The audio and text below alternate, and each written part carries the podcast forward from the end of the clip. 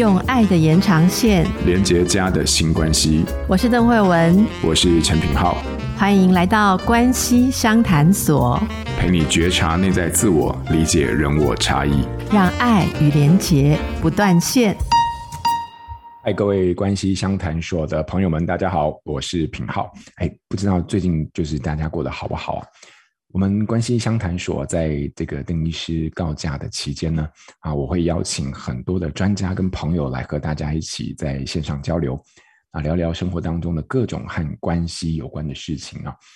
那今天说到今天我要跟大家来请到的这位来宾，我现在坐在这边真的是战战兢兢哦。不过在介绍我们来宾之前，我先问问各位朋友，就是我不知道大家有没有看了我们呃亲子天下最新一期，就是三月份的月刊哦。那这一期的主题呀、啊，我相信如果你有看过的话，应该对不少曾经是身为小学或国中家长的听友来说，是一个相当熟悉的主题哦。因为我们这一次呢，要探讨的一个这个方向就是，呃，看见特殊儿，然后让不一样成为力量。在亲子天下三月号的这个专辑当中呢，我们谈了很多特殊生啊、在家庭、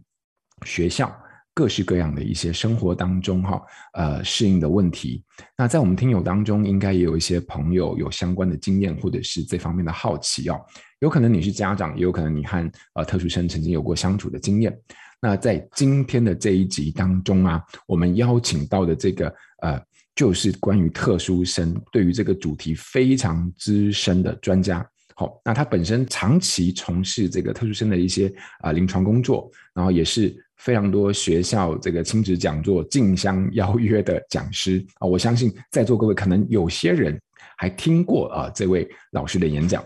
那呃相关的这个著作其实是非常广广泛的哦，从这个亲职教育到网络的问题到儿童情绪行为哦，几乎全部都罗列过了哦。那包含最新一本的著作啊，也是和特殊生有关啊，刚刚上市，叫做《学习障碍逃不出的学习噩梦》。好，那。这一位特别来宾啊啊，也是我这个我们临床心理师的大前辈啊，王意中心理师来欢迎一中老师。平安老师好。各位听众，大家好，我是易中心理师。是是是，哦，易中老师，你不要叫我品皓老师，我实在是啊承、oh. 承担不起哈。那因因为易中老师是我的大前辈了哈，那所以说我相信应该不少人其实都啊、呃、听过易中老师，不管是读过他的书，或者是听过他的演讲。那今天其实非常开心，就是请到易中老师来到现场，也就是想要借助老师的专长和大家来聊聊特殊生的这个议题哦。那哎，老师，那我我就想要直接来问问你啊、哦，因为呃。我自己本身在学校呃服务蛮多年，其实我们在学校的现场都有看到啊、呃、非常多关于这个特殊生的一些议题。好，那、嗯、老师就你自己常年在学校服务，然后在呃工作上的一些经验呢、啊，你自己觉得就是说，就你的经验来说，在校园当中常见的特殊生大概会有哪一些议题，或者是哪一些类型？好，然后呢，通常特殊生在学校里面，哦，甚至是在教养上面，我们遇到的困难大概又会是些什么？是。嗯，对于特殊生的部分，我们其实可以分这几个层次。一个是对于外显行为上，对于班级老师比较困扰的，像有三种类型的孩子比较让老师头痛。第一类是让老师觉得烦，像 ADHD 注意力缺陷过动症，一般我们俗称的过动儿。那第二类是让老师觉得比较怪，像亚斯伯格症、自闭症。那但第三类就是对立反抗的孩子。另外有一群是比较容易被忽略的，那这一群孩子他们的。状况比较是内隐的，特别是像选择性缄默症、强迫症、学习障碍等等。那当然还有另外一群，他们可能因为智能在中重度，可能是在特教班。那一般就普通班来讲，老师比较迫切他的需求，在班级经营上最大的挑战，事实上还是会局限在 ADHD、雅斯伯格症。但是在这当中，对于比较隐性的被忽略的。反而是我们更需要值得去来关注的。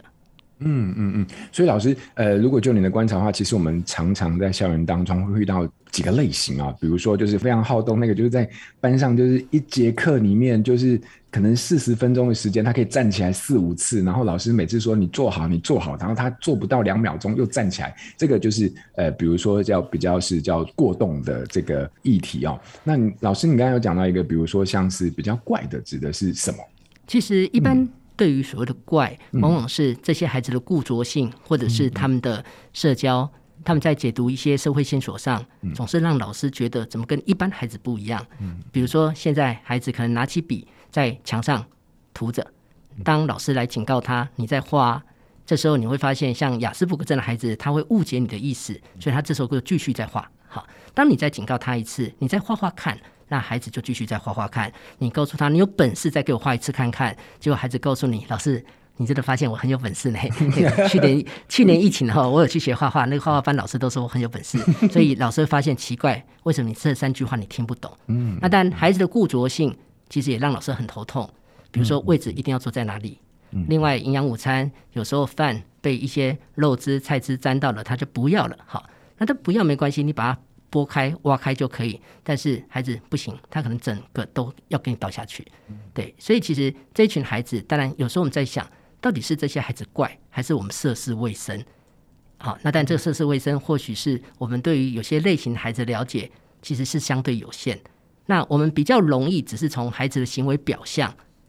来做解释，但是我们往往忽略到这些表象底下，他要陈述的一些讯息，不管是孩子坐不住，孩子眼睛不看你，或者是说孩子很执着在一些事情上。是老师，你刚才讲到这个怪，关于这个雅思的孩子的这个啊，有一些理解上对人沟通的理，我我自己想到一个经验，就是以前我应该也是很久以前我在学校工作的时候，然后曾经也有雅思的孩子，就是说他可能要跟我分享一个东西啊，然后问我要不要要不要，可能要邀请我去参加某个活动，然后我就我就很敷衍，然后我就是跟他说，嗯，我再看看。好，那通常我们听到这个，我再看看就知道说，其实你没有那么想去，这有一个潜规则在后面哈。那亚斯的孩子很可爱，他就我他听到我说。我再看看，然后他就瞪大眼睛，然后看着我，然后非常专心而且真诚的问我说：“嗯、那你要看到什么时候？” 哦，所以就是很多时候就是在互动当中的这种，哎、嗯，我们在语言底下的有一些讯息，这种很潜规则的讯息，好像对雅思来说，呃，就会在有一些理解上或解译上的一些困难。那像老师你刚刚说到啊，你看每一个，你刚刚有说到一个。或许有时候从孩子的呃行为的这个部分反映出的是我们对于孩子的理解的是有限的。那从这个理解有限当中，老师你最常看到或者是你所知道的，就是说，那我们的孩子在现场、在学校、在家里面，那尤其在学校这种开始要面对人很多啊、很多常规的这个环境的时候，那遇到这些适应困难，呃，是什么？那通常如果我们在这种情况底下，我们身为大人或家长，我们我们又可以怎么做呢？我们有时候会忽略一件事情，因为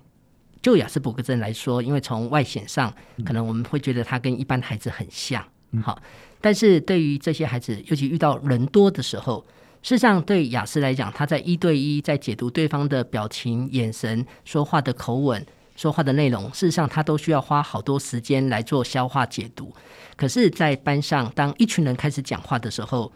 当讯息量一大的时候，事实上这些孩子很容易就宕机。那这种当机的情况下，当然很容易让这些孩子焦虑，再加上他们的固着性，很容易就是在这个点上不断的转。那因为在这个过程中，孩子很明显会有开始有一些焦虑行为，甚至于情绪上波动。那老师如果不了解的时候，我们很容易采取制止的方式，可能不断要求他安静，甚至于当他无法安静的时候，我们甚至于可能动手来抓。可是这些孩子他们触觉上又很敏感。所以在这当中，我们不时的在踩地雷。有时候面对特殊生，最忌讳的是我们不了解他。当我们不熟悉他的时候，我们会不断的不断，甚至于有时候我们可能是在帮他。也许我们想帮，但是我们常常可能会帮到忙。像有些雅思伯格症孩子，事实上他很不喜欢被哪壶不开提哪壶。可是我们在协助他，比如说定期辅导他的过程中，也许上个月他跟同学起了争执。他可能已经忘记了，可是在这个礼拜的智商，我们可能又把它提出来。那又提出来的时候，其实这个孩子他的情绪又卡住了。那一卡住，你就开始发现他可能又开始抱怨，那情绪波动又开始来了。所以，其实在这里的话，就会有一个关键诊断，对我来讲是一种沟通。当你告诉我他是雅斯伯格症，他是 ADHD，他是学习障碍，那至少。我还没遇到这个孩子，但是在我脑海里面的大数据，可能多少对这个孩子已经有一些基本的了解。那但每个孩子也会有一些个别差异，所以这也是面对各种不同类型的特殊生，真的是需要我们细腻的去观察。也就是说，老师尽管就是每一个孩子他可能带着不同的临床上的诊断，可是他背后有时候他呃在这个表现或行为的后面，他的意义或者是对他的重要性可能是不一样的。嗯，那甚至可能光诊断这件事情，我们就应该要对他有一些理解，否则可能就常常会有老师说那个踩地雷，像这样的一种事情出现。嗯、其实我们很容易把我们所看见的。认为是孩子就是这个问题，比如说一个孩子在数学课坐不住，上课讲话，嗯、也许他的考试测验评量作业其实写得一塌糊涂，老师从他的上课状态一看，直觉的认为这个孩子是过动了。可是我们忽略一件事情，事实上在了解孩子、判断孩子，我们更需要去注意的是没看见的，也就是说，我可能要进一步去收集他在其他课程，国语课、英文课、体育课他的状况。甚至于，我可能要了解他在家里在安亲班是不是有类似的情形，因为当他在其他课程都相对稳定的时候，那这时候反映出来的就不全然是一个呃所谓的生理上的问题，可能是孩子他跟老师之间的关系，或者是孩子数学基础上他相对是比较弱，所以跨情境，特别是以 ADHD 来讲，这个关键其实就显得非常重要。嗯。所以就是说，很多时候孩子在不同的状况底下，他的表现不见得是一样的。可是这种不一样本身反而就很有意义，让我们看到就是很多可能在这个孩子本身以外的其他的某一些因素，可能在影响孩子这样子。好，那哎，老师，那我问问你啊，就是你刚刚有提到一个，就是说，哎，比如说孩子就是很固着，好，然后或者说，哎，就很容易会有一些情绪的一些反应。那通常如果说，哎，孩子就是在那个当下，他就是我就是不要，然后我就是非常有情绪的时候，嗯、通常有没有一些就是我们在呃现场，不管是老师啊，或者是家长，或者是大人，我们可以怎么样在面对？啊、像孩子他这样一个很大的情绪的时候，我们可以有一些怎么样的原则来帮助他，或者是协助他呢？当孩子的情绪波动比较大的时候，事实上我们大人可以做的是先减少我们的刺激，也就是说，在这当中，我们的不说话，先把刺激源先关掉，至少让孩子有机会他的情绪慢慢的调节下来。那当然，当孩子比较缓和的时候，这时候我们的安抚跟转移的部分，那但对亚斯伯格症来讲，其实他并不喜欢被碰，所以也许我们对其他孩子肢体的碰触，也许一般孩子可能比较无所谓，但是对亚斯伯格症来说，他就比较没办法接受这件事情。倒是转移这件事情，对这些孩子来讲会是一个帮助，因为当他们情绪常常卡在那边的时候，你要让他情绪下来，其实是有困难。所以在这种情形，当孩子他情绪稍微比较缓的那个点出来的时候，那也许我们就可以跟他聊一聊他感兴趣的一些事物。比如说，这个孩子对特斯拉感兴趣，我就跟你聊特斯拉；如果这个孩子他对于银河感兴趣，我就跟他聊银河。其实投其所好，让孩子把注意力拉回到他喜欢的事情上，反而让他比较容易情绪缓和下来。那当然，还有一种情形就是给这个孩子二选一。比如说，我们是可以让孩子了解，现在你可以坐在这里，或者是我们也可以去洗把脸。然后在这当中的话，有个关键，在跟孩子讲话，尽可能采取我们。比如说，现在我们可以在这边，或者是我们可以去洗把脸，减少用你，因为雅思的孩子很忌讳被命令。当我告诉他你可以坐在这边，或者是你去洗把脸，那其实孩子的情绪他可能就上来了。所以，往往孩子情绪波动很大的时候，最怕的是周围的人，包括老师、同学、家长，在旁边不断的、不断，看似我们在安抚，但是对他来讲，其实都会是一个干扰。哦，哇，老师，你刚刚讲的好仔细哦，我觉得这个给我们很多在呃。有这个方面需求的，不管是呃大人或老师或家长，其实很很明确的一个方向。比如说，呃，你刚有说到，就是说，哎，很多时候孩子情绪就是处在那边的时候，那。我们或许不见得是要去处理这个情绪，但是转移注意力这件事情反而是一个很好的呃方法跟原则，就是说我们可以顺势而为，然后投其所好。那有时候呃，老师你刚才说那个二选一是不是指，比如说就是说当他在那边很拗的时候，我们可以给他几个选择，然后当他做出选择的时候，其实他也就某种程度上在呃做出某种改变的承诺。比如说你是现在是要先继续在这边呢，还是你想要先到旁边休息一下？像这种选择吗？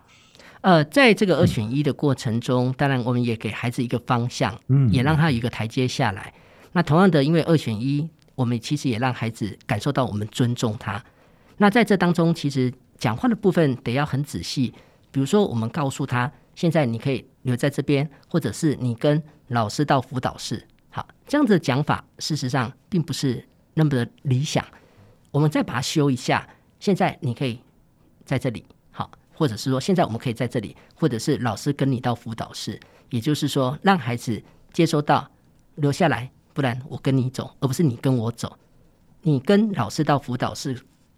跟我跟你到辅导室，其实这个在解读上其实是不一样的。了解，好，所以说这个在这个选择里面，其实还有一个蕴含着一个很重要的一个尊重的这样的一个味道。哎，是。好，那然后老师刚刚你还提到一个我觉得超重要的，就是说我这个很容易，我们自己都很容易忽略，就是说，等一下我们我们一起，然后呢，呃，不是用你要怎么样，你要怎么样，因为通常你知道，就是我们通常都会很直接，就是说你等一下怎么样，你等一下怎么样，很少会在那个。在这种邀请当中，会用我们这个角度来一起。那你刚刚有提到一个点，就是说，呃呃，我们的孩子其实非常忌讳是被有一种被命令的感觉。是。那我我觉得这个这个对我来说，我我感受蛮深的，就是很多时候我发现。当我说跟孩子在沟通的时候，说我们的时候，我觉得那一种邀请的那种力量，其实比较容易呃被就是引发出孩子愿意跟我们一起合作的某一种态度，呃，比较避免了那种就是会针锋相对的那种冲突。好，所以这个用我们来代替你怎么样，你怎么样，我觉得这个是一中老师给我们一个非常重要的一个，我觉得在沟通当中一个很很棒的技巧，搞不好不只是对孩子，有时候搞不好对伴侣或配偶也一样有效哈。那老师，我再说回来啊，就是说，嗯，我们有很多，我我在老师的其实很多的著作里面都有提供非常多具体的引导跟沟通的方法。那很多时候，我觉得我们自己在做跟家长合作，我觉得在家长的呃，在家里面，其实是家长很多时候是第一线在面对孩子的行为跟情绪，其实家长自己有时候也是非常多的。呃，自己的一些煎熬跟辛苦，是那我不知道，就是就老师常年跟家长呃合作，然后陪伴的呃这个经验里面，有没有什么想要给家长的一些很重要的提醒啊，或者是呃分享？在家长在家里面对孩子，其实我们得自我觉察。比如说，面对孩子他发脾气，当我们觉察自己的情绪也上来，那这时候真的建议不要过去，呃，先处理。先处理我们的情绪。事实上，帮到忙有两种，一种是我们真正帮到孩子的忙，但是另外一种是越帮越忙的帮到忙。所以，当今天如果我发现我的情绪隐约已经开始浮躁了，甚至于我心里面的那个怒气已经开始上来，那但我就得要选择过去我适当的方式，比如说离开现场，或者是不说话，甚至于到浴室洗把脸。那在这当中，至少先让彼此先有。一个比较平静的状态，等到彼此都比较稳定下来的时候，我们要来谈什么，再来聊什么，或许找个良辰吉时，对彼此都会比较好一些。是是，所以就是当啊、我们自己本身在照顾上面，或者是在沟通上面，已经发现自己有情绪的时候，那这个时候我们就不急着要一定要解决问题了，反而是先让自己可以有一个比较缓转的。呃，空间，那这个就很有赖于老师你刚刚说的那个呃自我觉察哦，是自我觉察这件事情真的是你会发现，听友们你会发现，其实，在很多的呃，在很多的关系里面，在很多的议题上面，它都是一个非常非常呃核心又重要的一个，我我我觉得是一个我们的一个能力哦。好，那所以请。在自我觉察这种状况底下，了解这个情境的时候呢，我们可以真正帮到孩子的忙，而不是帮倒忙。吼，好，那这个大概是易中老师想要给家长们的一个，我想是分享，也是一个提点。吼，那老师，我们我知道你最前去年有出一本很新的著作啊，就是说这个去年底的时候，那就是这个学习障碍。那这个就是关于这本书，我记得叫做《学习障碍逃不出的学习噩梦》哦。那老师，这个学习障碍这个很有趣，你要不要？你愿不愿意可以跟大家多分享一下，什么是学习障碍啊？然后遇到学习障碍的状况，我们怎么知道？然后我们又可以怎么帮助学有学习障碍的孩子？其实我们一般很容易把学业低成就跟学习障碍搞混在一起。嗯，事实上，学习障碍这群孩子他们本身的智能普遍都是在一般或一般以上。这些孩子并不是智能的问题，可是因为他们学业上的低成就，往往会让我们第一线的老师或爸妈认为你不认真，你不用心，甚至于有时候觉得你花时间下去，我再让你多一点时间，你应该就会有改善。可是事实上，这一群来自于他们神经心理功能上的异常，他们在注意、记忆、在逻辑推理、计划、组织等等，视知觉上，他们其实是有困难的。所以有些孩子他会反映在阅读上，有些孩子会反映在书写上，那当然有的也会反映在数学。所以在这当中的话，我们就会发现，有些孩子其实长期以来一直被误解，他们一直被冠上你不认真、你不用心，甚至于会被嘲笑你是聪明的笨蛋。所以其实面对这群孩子，当我们如果没有真正了解他们的困难点，其实学习障碍。他们有一个很关键的地方在于，透过一般教育对他们来讲是有困难的。可是如果说我们没有找到适合他的方式，比如说今天这个孩子他有书写障碍的问题，每次的考试作业，当然出来的成绩表现其实是很难看的。在这时候，我们又花了许多时间，希望孩子在这个部分去做改善。可是你会发现，对他们来讲是非常非常的痛苦，长时间下来，其得。其实他们的习得无助感，他们到后来其实就像那个希腊神话学习佛斯那块大石头一样，你推上去又掉下来，推上去又掉下来。所以在这里有一个关键，就是哪边跌倒，我们不见得要从那边站起来。当他书写真的有困难，或许我们可以换个方式，让这个孩子他透过语音输出，透过电脑输出。也就是说，对孩子来讲，我可能没有办法写出一篇作文。但是我可以讲出一篇作文，我可以打出一篇作文。事实上，在学校的老师，假如愿意先调整这样子一个想法，先了解有些孩子他有他符合他的学习方式、表达方式，那这时候对这些孩子来讲，他们其实被了解了，很多不合理的对待，我想就会减少。那就如同阅读障碍，有的孩子他没有办法把康轩、部编、南一、翰林一打开。但是呢，他可以透过听、透过影像、透过实际操作去了解。所以在这里的话，会有一个关键，就是先找到这些孩子符合他们的学习方式。当然，也许我们调整一下过去的时间，之前也许花了百分之九十都在书写，那现在也许我们可以先让他有六十七十先语音输出，先电脑打字，我们可以再让他们三十四十去练习书写的部分。至少让孩子他的程度，他在国音数设置的一些程度可以先跟得上。这时候的话，至少对他们来说，也让他们相信他们是有能力的。所以在这当中，毕竟每个孩子都有他独特的部分。当然，很多老师会认为不公平，大家都是用手写，为什么他是用说？好，那事实上，当特殊教育其实就在谈公平这件事情。也就是说，如果我们实际了解这个孩子，他就是书写上有困难，我们还是要他进行书写。那事实上，这反而是不公平的一件事。所以在这当中，考量每个孩子的身心特质，给予这些孩子适合的一些考试教学评量，我想这是在亲师生之间非常重要的一个沟通。OK，非常感谢老师，你刚刚把。呃，学习障碍的整个轮廓跟面貌，还有孩子的处境跟我们的立场都讲得非常的清楚。因为我自己呃也遇过很多学障的孩子，可是因为就是可能周边的人其实不懂，所以说就会觉得他写出来的字就是歪七扭八的，所以有时候不懂的情况底下，就有些可能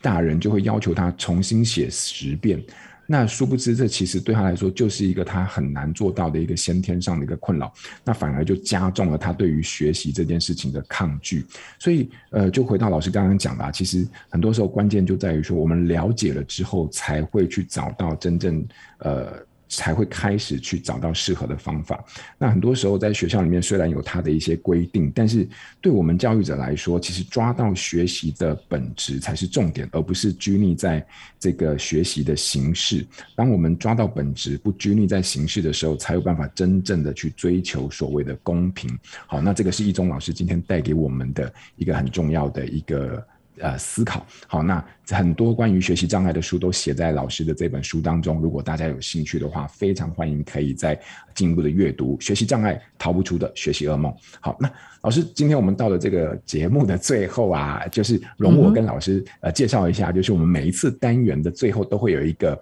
新练习的时间。那新练习呢，就是呃让呃听众听听友们能够在我们的单元结束之后，都带着老师呃提供了一些简单的小练习，然后回到生活当中来帮助我们对于这个主题的理解。好，那不知道就是最后有老师有没有什么想要跟大家分享的新练习呢？在这边，如果有机会的话，我们可以让班上所有的孩子来做一件事情。当老师拿了一张纸，那上面可能我们用水性的笔在上面写了字，但是接下来这张纸不小心撕掉了。这时候你会看到有些字开始糊掉了。那但对大多数孩子一开始还没有看到这张纸上面写了什么。这当中，我们试着让孩子来阅读，让孩子试着去感受。当你发现这些字糊掉了。这些字部首不见了，你在阅读上有一些困难。这时，我们多少就有机会来了解，对于阅读障碍的孩子来说，他的困难其实也是在这里。我们有机会感同身受，有机会换位思考。那我想多了一些同理，这些孩子他们在这个校园里，我想也会安心许多。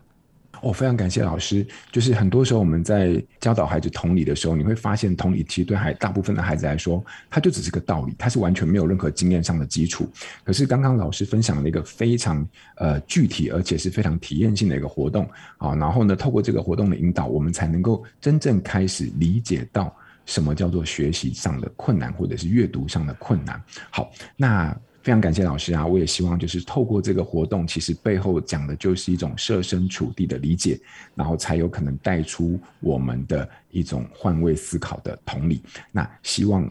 透过老师今天的介绍跟最后活动的分享，都能够让听友们啊，对于我们在这个特殊儿的这个领域当中，孩子们的一些样貌或者是呃状态呢，多了一层理解。好，那希望今天的节目啊，对大家能够有所帮助。那也非常感谢易宗老师来跟我们在节目中的分享。那谢谢大家，拜拜。谢谢，拜拜。